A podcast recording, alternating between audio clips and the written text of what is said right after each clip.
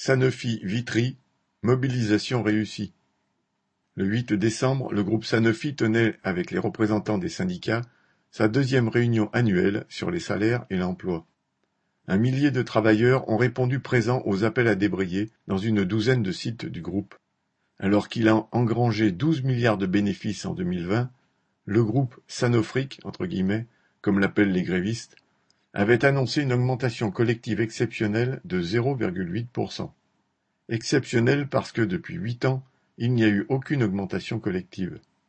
Une centaine de grévistes des sites de Vitry-sur-Seine, Production et Recherche, de Maison Alfort et de Chilly-Mazarin sont allés à la Croix de Berny où se déroulait la réunion.